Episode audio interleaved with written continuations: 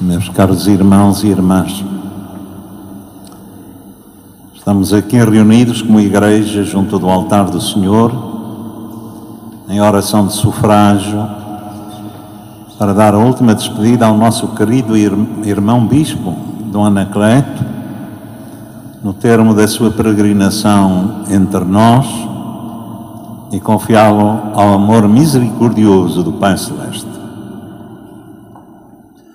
Há pouco mais de um mês tive a graça de celebrar com Dom Anacleto Oliveira, na paróquia das Cortes, sua terra natal, em festa e ação de graças, o jubileu dos 50 anos da sua ordenação sacerdotal, recebida aqui nesta sede de Leiria, pela imposição das mãos do Bispo Dom João Pereira Venâncio. Hoje, é com a dor da tristeza que, juntamente convosco, me despeço dele nesta mesma sé, pelo seu falecimento tão inesperado. Desde logo, quero exprimir sentidas condolências aos seus familiares e à Diocese de Viana do Castelo, que representado, em nome pessoal, em nome da Diocese de Leiria Fátima, à qual ele estava ligado por nascimento e afeto, e de cujo presbitério fez parte durante longos anos.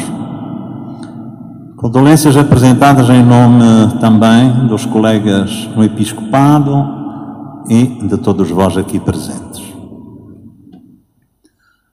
Quando nos despedimos de um pastor da Igreja na hora final, é verdadeiramente justo e salutar que façamos memória agradecida da sua dedicação e entrega a Deus e ao seu povo com zelo, alegria e espírito de sacrifício. Trata-se de fazer memória dos dons de Deus na vida e no ministério de Dom Anacleto e através dele na vida do povo de Deus, da própria sociedade e de tantos outros. Na comunhão de santos, cujos laços permanecem vivos para além da morte, começo por evocar o dom da amizade, que tantos de nós tivemos a graça de partilhar, encontrando nele um bom amigo e companheiro, sempre bem disposto e disponível, sereno e sábio. A sua colaboração como presbítero em diversos âmbitos da nossa Igreja Diocesana, particularmente na realização do Sínodo Diocesano, nos documentos e orientações pastorais aí aprovados, como também em diversas paróquias, movimentos e no Santuário de Fátima. A sua especialização bíblica, culminada no doutoramento que lhe proporcionou ser um grande, reconhecido e apreciado biblista entre nós e, sobretudo, um apaixonado apóstolo da Palavra de Deus nos vários campos do apostolado a que se dedicou. O colega no episcopado e membro da Conferência Episcopal, cujo precioso contributo foi reconhecido por todos os bispos, com as suas intervenções sempre oportunas e profundas em vários âmbitos, bem como o seu trabalho incansável na elaboração de documentos. Por fim, desejaria salientar a sua figura e o seu estilo de bispo, com grande sentido pastoral. A figura de um bispo pai e pastor, como o Papa Francisco, e é exemplo e ao jeito do Santo Bispo Frei Bartolomeu dos Mártires, em cuja canonização, canonização Dom Anacleto tanto se empenhou. Dom Anacleto cultivava muito naturalmente a pastoral da proximidade e do encontro do, do trato simples e próximo, uma relação afetuosa capaz de partilhar as alegrias, as dores do seu povo, o que por sua vez suscitava uma atração de simpatia da gente para com ela. Iríamos a imagem de um bispo em saída, que por sua vez é a imagem de uma igreja em saída ao encontro de todos, particularmente dos mais frágeis e mais sós, como são as crianças, os idosos, com quem Dom Anacleto tinha tanto gosto em encontrar-se e em conversar familiarmente. Dom Anacleto tinha ainda o dom de anunciar o Evangelho com unção, de modo a falar ao coração, iluminando as realidades da vida de todos os dias e as situações extremas, as periferias, onde o povo está mais exposto ao sofrimento, à pobreza, à solidão, ao abandono, procurando sempre lutar por uma sociedade mais justa e solidária. Com anúncio sábio da palavra que desce ao coração ilumina a mente, e com a sua proximidade afetuosa, ele exalava o perfume do pastor, o perfume do amor de Cristo ao seu povo. Quem convivia perto com Dom Anacleto dava-se conta de que era um homem de fé, enamorado de Jesus, pelo encontro com Jesus Cristo ressuscitado e vivo. Nele punha a sua esperança, aquela esperança que não desilude, de que nos fala a palavra de Deus que ouvimos e que Dom Anacleto certamente nos pediria para meditar neste momento. E é isso que faremos. O apóstolo São Paulo, na carta aos Romanos que ouvimos, convida-nos a olhar o futuro que Deus reserva para os seus filhos, dizendo-nos: Vós não recebestes um espírito de escravidão para recair no temor, mas recebestes o espírito que vos torna filhos. E se somos filhos, somos também herdeiros. Herdeiros de Deus e herdeiros com Cristo. E acrescenta: eu penso que os sofrimentos do tempo presente não têm comparação com a glória futura que se há de manifestar em nós. Este dom da nossa fé abre aos nossos olhos um raio de luz sobre a glória, sobre esta glória futura.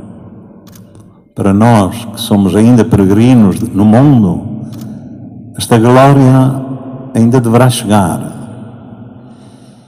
para os mortos que acreditaram no Senhor, já lhes foi revelada.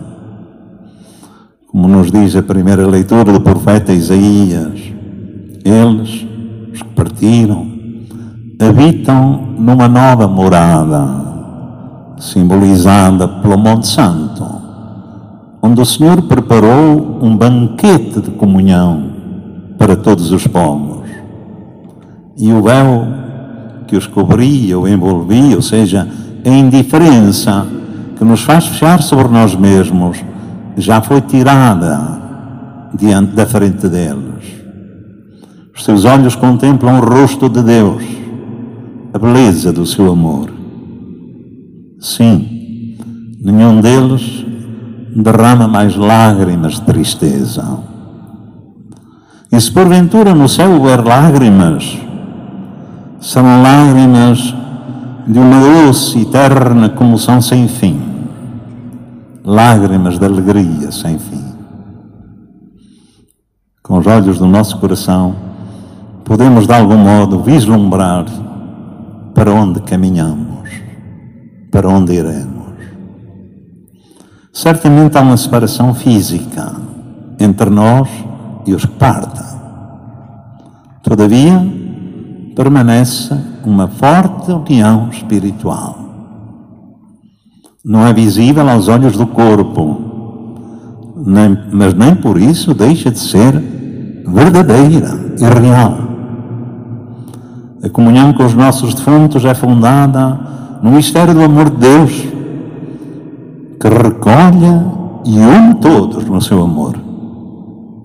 Este amor é substância divina. Tudo passa. Só o amor permanece para sempre. E é precisamente isto que o Senhor Jesus nos diz no Evangelho proclamado. A única coisa que permanece de tudo o que dissemos ou fizemos, pensamos ou programamos é o amor. O que fizemos com amor e por amor.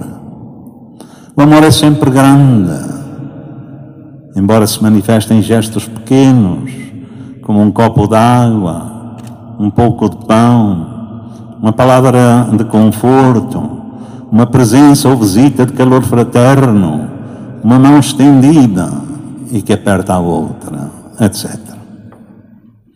Amor é grande, é forte, mais forte do que a morte, porque é sempre uma chama do amor de Deus que acende, aquece e salva a nossa vida e a nossa terra. Felizes nós se seguirmos as palavras do Evangelho escutado e no termo dos nossos dias pudermos ouvir dizer o Senhor: Vinde, benditos de meu Pai, recebei em herança o reino que vos está preparado desde a criação do mundo, e a nossa alegria será plena. Esperamos confiadamente que Dom Anacleto goze já desta bem-aventurança e desta alegria eterna. Meus caros irmãos e irmãs, que a partida de Dom Anacleto não nos leva a esquecer a riqueza do dom que foi a sua presença, o seu trabalho e o seu testemunho entre nós. A Igreja em Portugal fica com uma dívida de gratidão a este seu bispo. Esperamos honrar a sua memória, continuando o legado que nos deixou. Muito obrigado, caro Dona Anacleto, tua amizade,